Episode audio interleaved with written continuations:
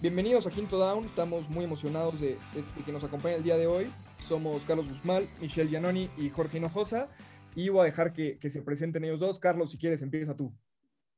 Gente, un gusto saludarles. Soy Carlos Guzmán, jugador de fútbol profesional. Actualmente milito en el Club Necaxa de México. Fiel seguidor de la NFL y todavía más fiel seguidor de los Arizona Cardinals para servirles. Michelle. Bueno, un saludo, fiel seguidor de los Delfines de Miami. Y trabajo para Univisión Deportes y TUDN en México y los Estados Unidos. Y a pesar de que crecimos como, como con el fútbol, fútbol, fútbol jugado con los pies, como, el, como el deporte del pan de cada día, mi verdadera pasión y, es, el, es el fútbol americano. Y muy contento de estar aquí con ustedes en este, en este nuevo proyecto que, que, que nos gusta tanto hablar y disfrutar cada domingo. Perfecto, yo soy Jorge Hinojosa, soy consultor deportivo y también le voy a Miami aunque gane. Han sido años y años de sufrimiento y bueno, estamos muy emocionados de, empezar eh, este nuevo proyecto y ojalá que, la pasen también como nosotros. Empezamos con, la noticia que recibimos hace unos cuantos minutos, que el partido de, Pittsburgh contra Baltimore del, Día de, de Acción de Gracias se cambia hasta el domingo, ¿no? Y sí, una noticia eh, que nos sorprende, ¿no? Eh, Baltimore desde el día de ayer ya tenía un brote de COVID entre empleados y varios jugadores, entre ellos eh, uno de, sus corredores estrellas, Jakey Dobbins.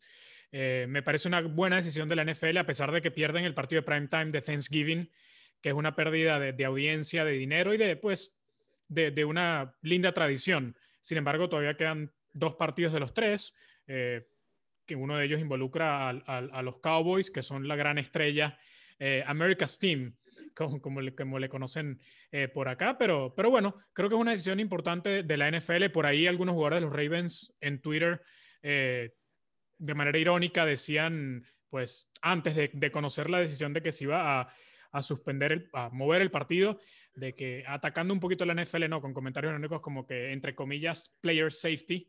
Sí, sí y creo que la NFL dejó de lado un poquito el negocio y tomó la buena decisión de, mover el partido hasta el domingo. Sí, así es. Me parece a mí que esos tweets irónicos de los jugadores de Baltimore como que terminaron de ser quizá el último empujón hacia la NFL, porque había generado mucha polémica cuando le tocó la situación a 49ers, cuando en prime time jugó contra Packers y terminó siendo una paliza totalmente. Entonces creo que como que por ahí empezaron a, hacer su chamba, a tirar su piedrita por ahí. Y coincido, creo que la NFL tenía que mandar ese mensaje, no, podía permitir como que se les le volviera a pasar la misma situación que pasó en, esa situación. Entonces, eh, creo que hicieron lo correcto, como bien dice Michel, creo que lo hicieron bien.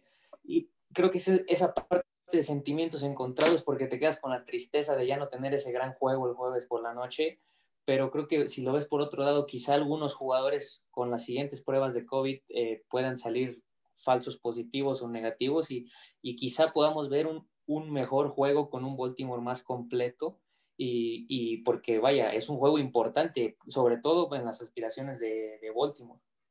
Claro, y aparte, ya que mencionan los tweets de los jugadores de Baltimore, también ya empezaron a salir los, los jugadores de Steelers a, quejarse. Eh, Eric Ebron, Chase Claypool, varios de ellos quejándose que es la segunda vez que les mueven un partido a ellos por, porque el rival no puede controlar el COVID. Que bueno, era lógico, eh, era lógico que el NFL no, no fuera a dejar jugar con los resultados positivos de ayer. Pero bueno, Carlos, tú, tú nos puedes decir qué tan difícil es para un jugador ya estar mentalizado, listo para, para un, partido y que de repente 24 horas antes te, te lo cambien completamente. Obviamente te, te mueve, sobre todo porque la semana de trabajo la adaptas totalmente a esa situación poniéndonos en situación de los Steelers ahora, obviamente esta semana de trabajo la manejas totalmente diferente a, a, si desde un inicio sabes que tu juego va a ser el, domingo. Entonces creo que más les puede afectar un poco en esa parte, pero bueno, ellos no pueden batallar tanto porque, bueno, readaptas el chip rápido y, y te enfocas ahora en el domingo. Digo, obviamente quizá la preparación es, es un poco diferente, si te destantean en cuanto a niveles de, de concentración, pero no creo que, sufran demasiado. Claro, y ojo, porque si, si, Steelers pierde el invicto eh, el, domingo, nunca se lo van a perdonar al NFL el cambio, ¿eh? Sí, sí, se viene la polémica durísimo. Pero bueno, nos quedan dos partidos el día de mañana. Eh, el primero en, de la, entre Detroit ¿no? Que, que, juega Detroit el día, el día de mañana y después también los Vaqueros, que son los dos equipos tradicionales de, de acción de gracias. Mitchell, ¿tú qué esperas de estos partidos?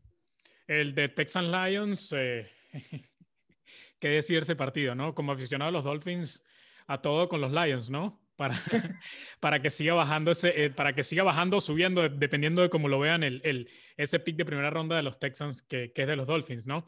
Em, lo bueno es que tenemos eh, dos buenas ofensivas, eh, dos, buenos, muy, dos muy buenos mariscales de campo y seguramente veremos un partido muy ofensivo eh, por encima de los 25, 20, si no 30 puntos para ambos equipos. Y, mm, y, esto es un tema que vamos a tocar un poquito más adelante, pero creo que, que el, el, el, asiento de Matt Patricia está bastante caliente y una derrota contra estos mediocres Texans pudiera ser algo que, que, que genere un cambio en la, en la dirigencia de Detroit. Claro, y el, segundo partido que es de la peor división de la liga, donde no hay discusión. De la entre, pero la más divertida, quizás. también, también, si lo quieres ver así, entre, entre Washington y Dallas, que es, un clásico, obviamente, este año con el cambio de, identidad del equipo de Washington, creo que se ha reducido un poco esa rivalidad histórica entre, entre, eh, entre Cowboys y, Washington, pero, pero bueno, va a ser un partido donde, si les digo una estadística que creo que nadie me va a creer, que es que Dallas tiene la sexta mejor ofensiva de la liga. Y sin embargo, no, y, no lo, compras. No, jamás, jamás, es imposible. Jamás. Pero bueno, con esto, con esto entramos ya al, análisis eh, en serio del jueves y, Michelle, sabemos que tenemos una sección que es la de, la de compras o no compras y, tú tienes una declaración sobre el partido del jueves de, Titanes, eh, perdóname, de Tejanos contra, contra Detroit. Sí, así es. Bueno, Matt, ya, ya se los comenzaba a, a medio tantear. Eh, una pista por ahí. A ver si me la compran o no. Si los Lions pierden, Matt Patricia será despedido. A ver, arranco yo.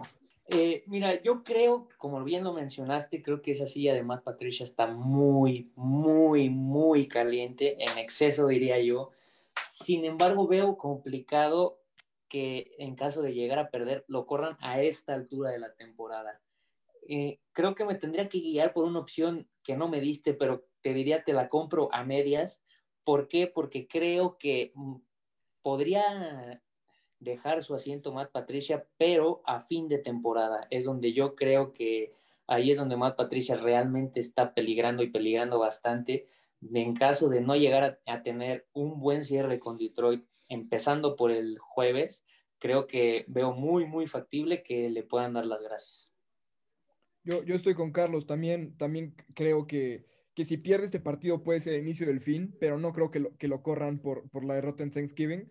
Creo que Patricia sabe que si no pasa playoffs, de alguna manera esta temporada se va a ir, porque todo el trabajo que había dejado Jim Caldwell en, Detroit, la verdad es que se ha dedicado a deshacerlo y, y, empieza a cobrarle factura ese tema.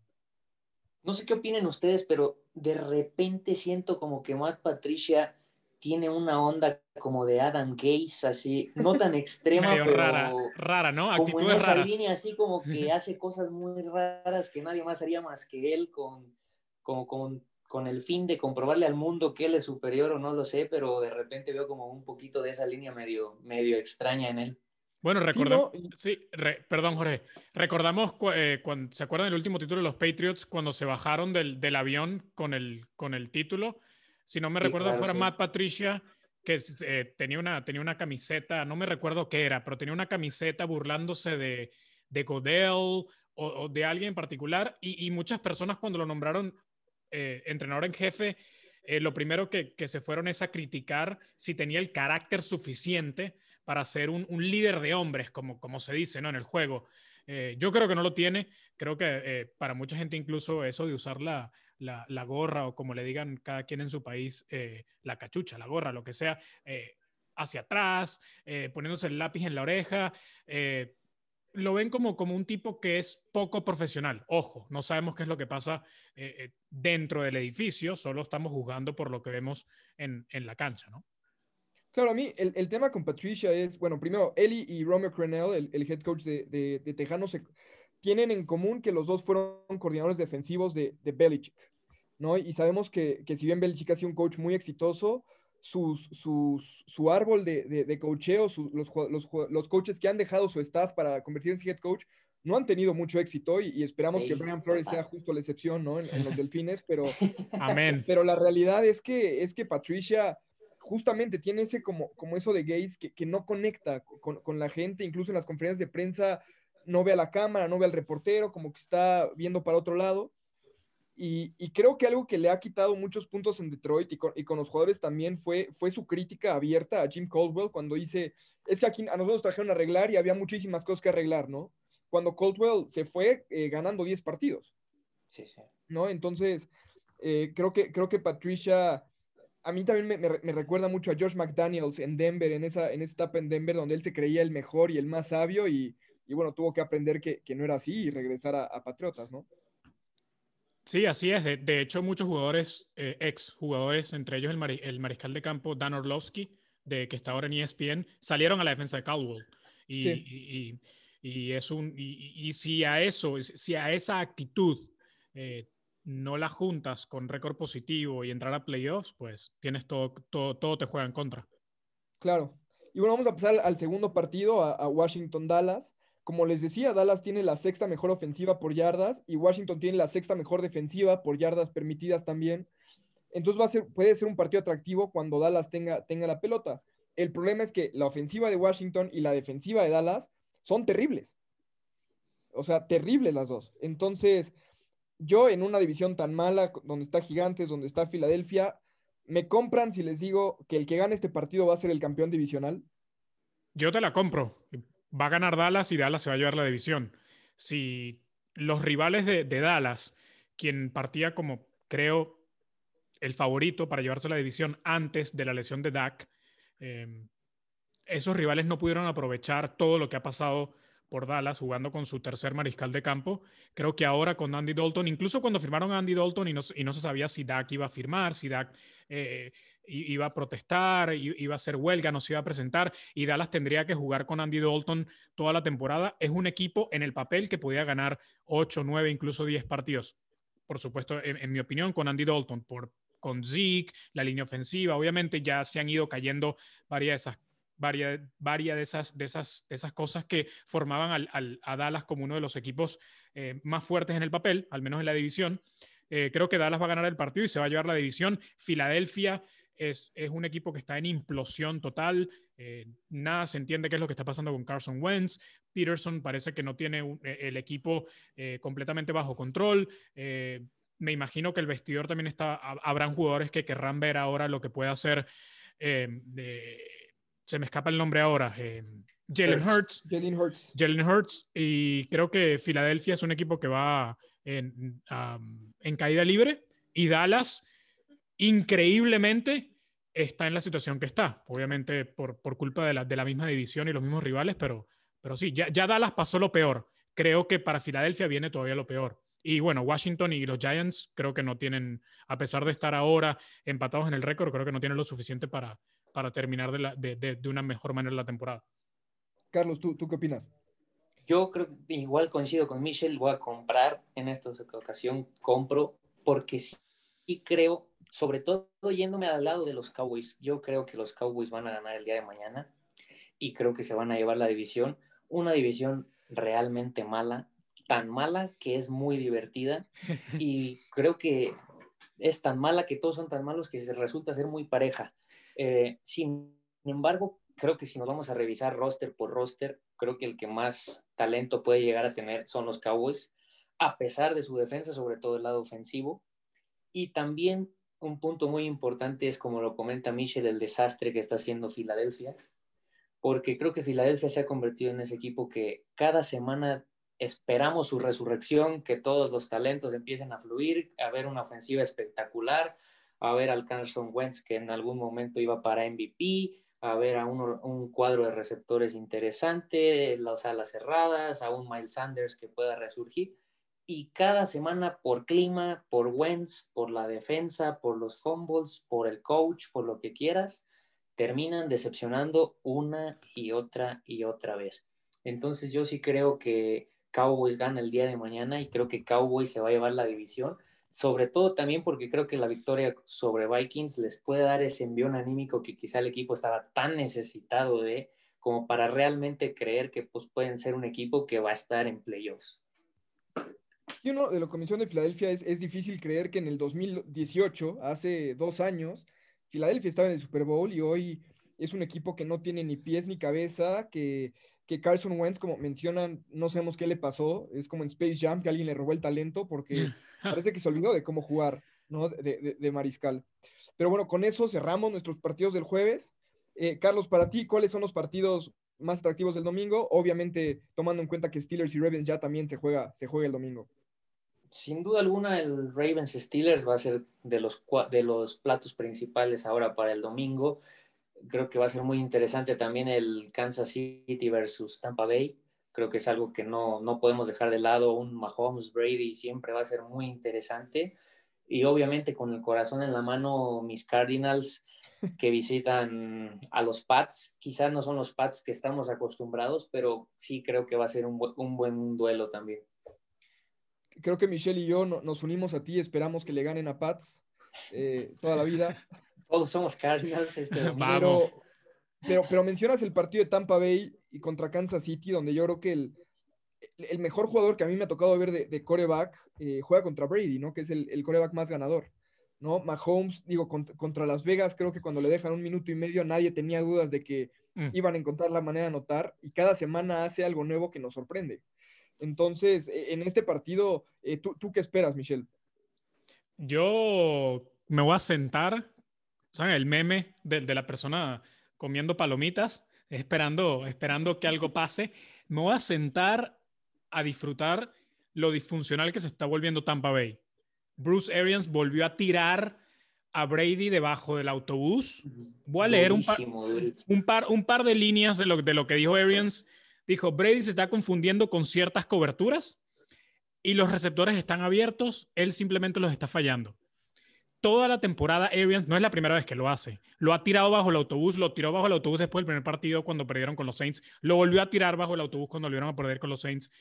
Ayer estas declaraciones son de, bueno, yo creo que acá está comenzando a haber un, poquito de, roce entre Brady y Arians por el tema de las contrataciones de Antonio Brown, de Rob Gronkowski, que son jugadores que Arians no quería, lo dijo públicamente, yo no quiero a Antonio Brown, no es un fit en el locker room y es una contratación en donde, como muchos reportes dicen que pasaban en Inglaterra, Brady se iba por encima de Belichick, iba directo a la gerencia, a, con Kraft arriba y solicitaba favores directamente, por si podemos llamar a Antonio Brown como un favor. Em, creo que Kansas City va a aplastar a Tampa Bay, creo que Tampa Bay es un equipo que va a empezar a caer en caída libre por estos roces eh, yo jamás había visto esto en la historia de, la NFL, que un, que un, head coach hablara así de un mariscal de campo y, estamos hablando del mariscal de campo más ganador en la historia del deporte. Em, yo me voy a sentar a disfrutar. No soy fan de Brady, no, obviamente, por todo lo que nos hizo sufrir eh, durante toda mi vida, básicamente, viendo a los delfines en la misma división. Em, y aquí hay otro punto que, que, yo quería, que yo quería tomar. También me sorprende un poco, no sé qué ustedes piensan, de lo que estamos viendo de Brady ahora, ¿por qué sorprende? Brady tiene varios años eh, yendo, no sé si en caída libre, pero bajando mucho su nivel. Y ahora que está fuera del sistema de Belichick, estamos viendo grietas, como por ejemplo, Brady es un tipo que nunca tuvo un gran brazo, que siempre ha sufrido con, con, con el balón largo, con el balón profundo. Y en esta ofensiva de Arians, eso es lo que, eso es lo que un quarterback necesita, o eso es lo que Arians le pide a su quarterback. Aquí ahora estamos, estamos viendo una situación en donde Arians parece que se está enterando de quién o qué es Brady. Entonces, está, estamos llegando a un punto de disfuncionalidad que a mí me divierte particularmente. Carlos, ¿tú, ¿tú qué opinas? En la mayoría de puntos coincido en gran parte con Michelle. Creo que Tampa Bay pasó de ser ese equipo donde todos veíamos un semejante trabuco directamente al Super Bowl a convertirse en la bomba de tiempo que todos estamos esperando que termine de explotar.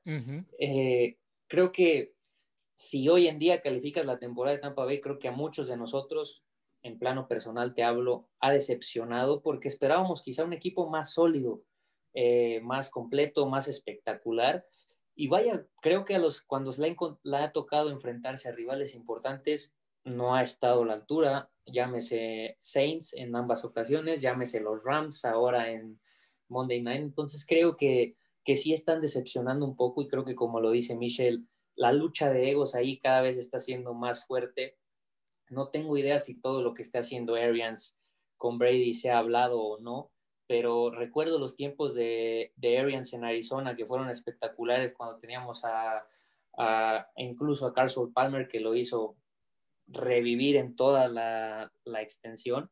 Yo jamás recuerdo una, una, situación, como dice Michel, que hablar así del coreback.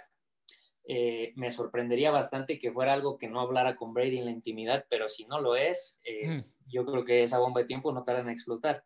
Eh, sin duda alguna coincido y creo que Kansas City va a ser Kansas City, Mahomes va a ser Mahomes y van a ganar este partido. Yo también creo que, que Kansas va, va, a ganar caminando. Y eh, digo, todo lo que, lo que dice Arians y todo lo que hace la organización, digo, da a pensar que Arians tampoco quería a Tom Brady, ¿no? No es un coreback que, que, sea con su sistema, que vaya con su sistema.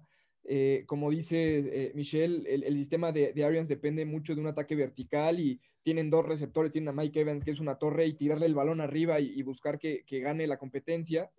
Y, y, y, sí, o sea, ya, ya van varias semanas donde sale Arians a decir, pues es que Brady no sé qué está haciendo, básicamente, o sea, no, no, o sea, la jugada está ahí y no le está ejecutando. Y, no es solo Brady, ya también, ¿eh? o sea, hay un video de, del partido de esta semana donde le abren un hueco a Leonard Fournette, un hueco enorme entre, entre guard y centro, y va y se estampa en el centro, o sea, teniendo un hueco de, de cuatro yardas de ancho, que es una, es, un, es una cueva en la NFL, entonces, yo coincido que es un equipo que va, que va a explotar, que son demasiados egos y donde claramente hay, hay dos, dos grupos en el vestidor, ¿no? Brady y sus amigos, Gronkowski y Antonio Brown, contra Arians. Y, y, los jugadores que el año pasado habían tenido una muy buena temporada y que con Brady sus estadísticas han caído. O sea, Godwin, por ejemplo, el año pasado era el, el objetivo número uno en fantasy y llega Brady y se cae. Eh, digo, es, es el mejor arsenal de armas que ha tenido Brady en su carrera y no lo sabe usar. ¿Ustedes creen que en Tampa Bay se está extrañando a James Winston? Yo creo que sí, ¿eh? incluso más allá de porque Winston, a ver, sí, tuvo 30 intercepciones, pero 32 touchdowns. O sea, y, y, por lo menos le daba el balón a sus receptores y les daba la oportunidad de hacer algo. Sí, creo que, creo que Brady es justo el, el coreback opuesto para ese tipo de sistema. Y fíjate que es una pregunta que la podemos guiar por partes, ¿eh? Podemos guiarte hacia el lado aficionado guiarte hacia el lado vestidor y terminar con el lado head coach, eh, que creo que son tres opiniones bastante importantes que no sé si todas o, o cuáles de estas tres realmente estén extrañando hoy en día a, Winston. Yo no, yo no creo que, que, que esté extrañando a Winston. Eh, yo lo que creo es que Arians se está, se está encontrando con algo que de nuevo no entiendo como un coach de su jerarquía eh, no sabía y por eso, como dice Jorge, creo que la firma de Brady no fue consultada con él o si fue consultada, él habrá dado su opinión y no fue tomada en cuenta, algo que me parece absurdo. Creo que la dirigencia en este caso eh, dijo, bueno, tenemos un, tenemos un, pool de talento increíble, tenemos el, quizás el, mejor dúo de receptores de la liga con Goodwin y Evans. Eh, con algunos retoques y un mariscal de campo que no regale el balón, como lo regaló James Winston, eh, pues ganamos caminando, al menos, al menos la división o la conferencia. Y como dice Jorge, eh, mm, Brady no es el mariscal de campo en características para, para la ofensiva que quiere jugar Arians. Ahora hay que ver quién tiene más fuerza dentro del vestidor o dentro de la dirigencia.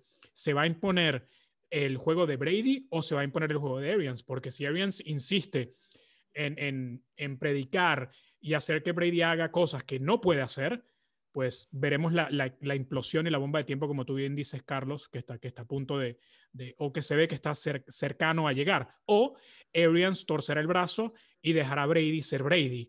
No lo sé. Creo que, creo que estamos llegando a un punto de la temporada en donde quizás si ya pierdes con Kansas City, estás cayendo récord de 7 y 5, em, te dará, quizás te da para entrar como comodín porque la, la, conferencia nacional, especialmente por culpa de la gran división de los Cowboys y Eagles, etcétera, eh, uno puede pensar que, que, Tampa Bay, a pesar de, de un récord eh, decepcionante pudiera, pudiera ser uno de los tres comodines. Pero mm, habrá que ver. ¿Podrá Brady imponer su peso como, como, como, como parecía imponerlo en, New England? No lo sé. No, sin duda. Si, si pierde esta semana y, gana, ganan los Cardenales de, Carlos, o sea, empieza a, complicarse calificar por ese comodín. No recordemos que esta temporada ya hay un comodín extra. Descartemos a la división este, de ahí no va a pasar nadie más que el, campeón divisional. Eh, pero en la, en la, conferencia oeste está Rams, que, que está con récord de 7 ganados, 3 perdidos, Seattle 7 ganados, 3 perdidos, y si Arizona gana, se pone 7 ganados, 4 perdidos. Entonces, si pierde Tampa Bay, entonces empieza a alejarse la, la postemporada, cuando justamente antes, con las contrataciones, con llegada de Brady, etcétera, etcétera, era un favorito al Super Bowl. Y eso ni siquiera mencionamos la, la, división norte, donde también Chicago empieza pues como que a levantar de repente la manita y, también, bueno, y Packers va, a calificar caminando en esa, en esa división en teoría, ¿no? Pero si explota Tampa Bay y, si explota ese vestidor como, como puede y como parece que, puede que incluso Chicago también levante la mano para competir, que, si Minnesota entra en esta racha donde, me puede ganar y Kirk Cousins se acuerda cómo jugar, también puede convertirse en, otro candidato a, esa, a, ese, a ese comodín, ¿no?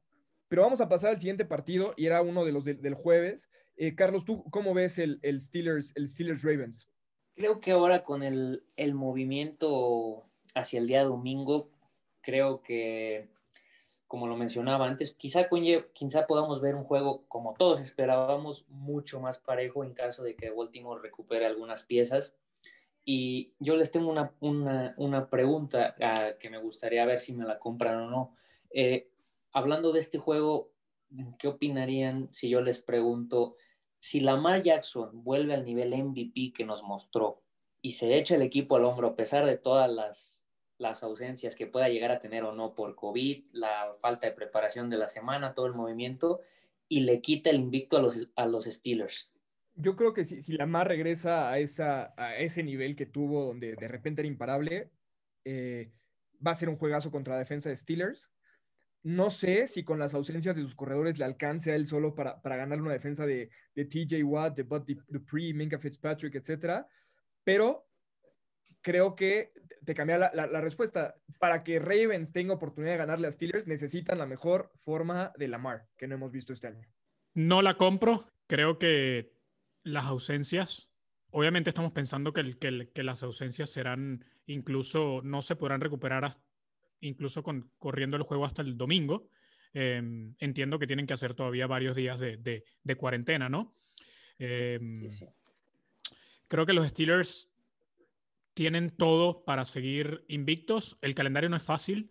Em, los Ravens no son, no son tan buenos como, como nos dejaron ver la temporada pasada ni son tan malos, entre comillas, como nos están dejando ver en esta temporada, porque incluso había mucha gente que apostaba por los Ravens que podía irse invicto cuando, venía, cuando veían el calendario, ¿no? Tampoco se esperaban unos Steelers eh, tan fuertes.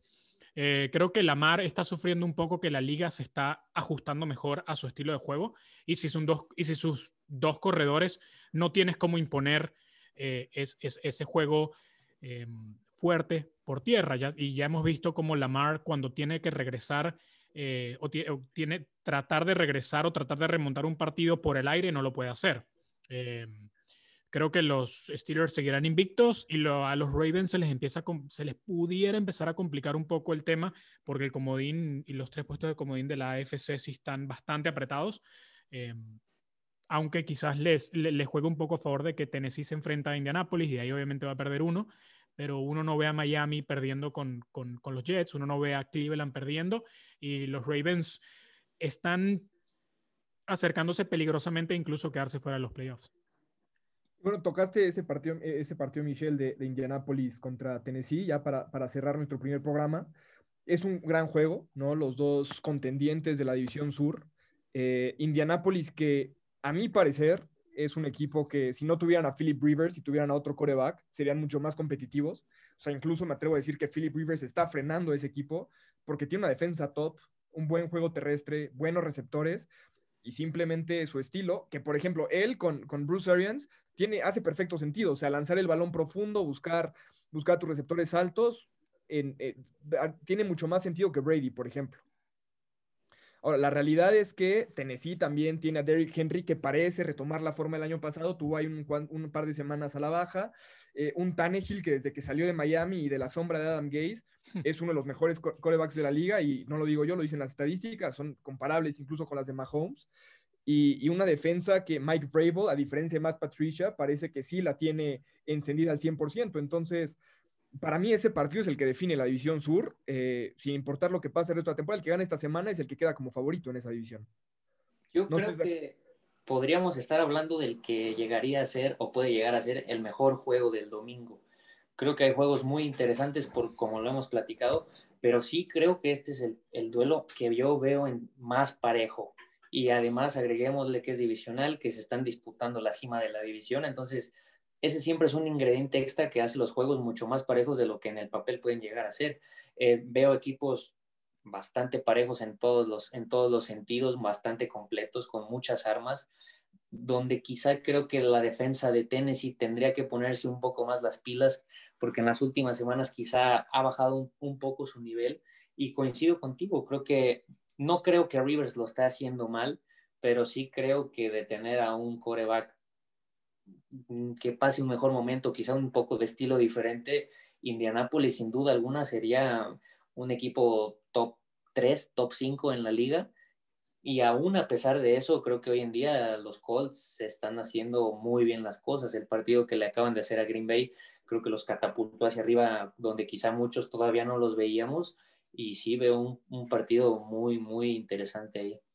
No, y aquí como, como aficionado del fútbol, no, no particularmente de, de, Indianápolis, pero estamos de acuerdo que hubiera sido un gusto ver a Andrew Locke con este equipo.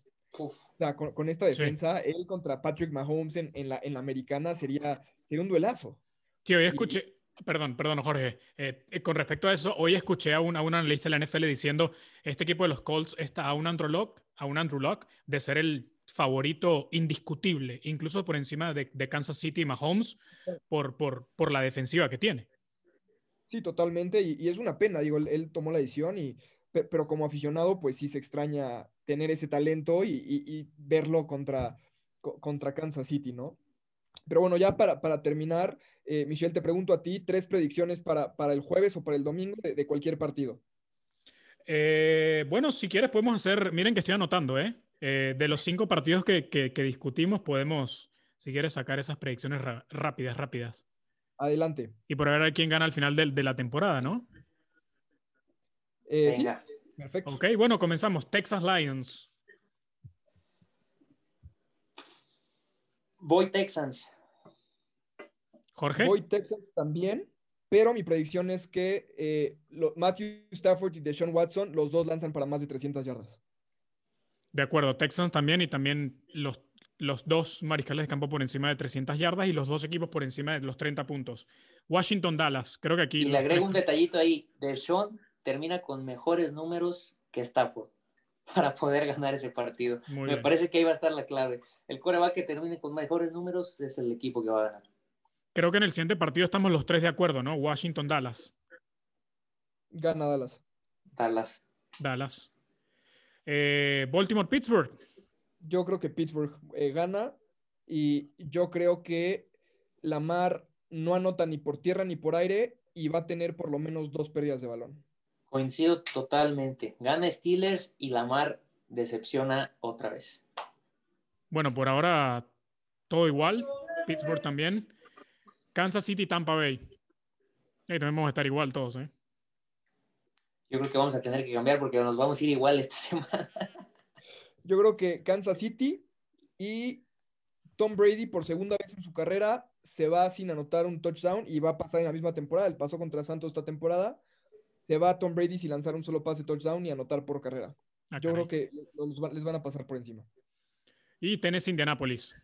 Creo que aquí pudiera haber un poquito más de, de discusión, pero creo, creo que vamos a estar los tres también con el mismo equipo. Carlos, si quieres, empieza tú en esta.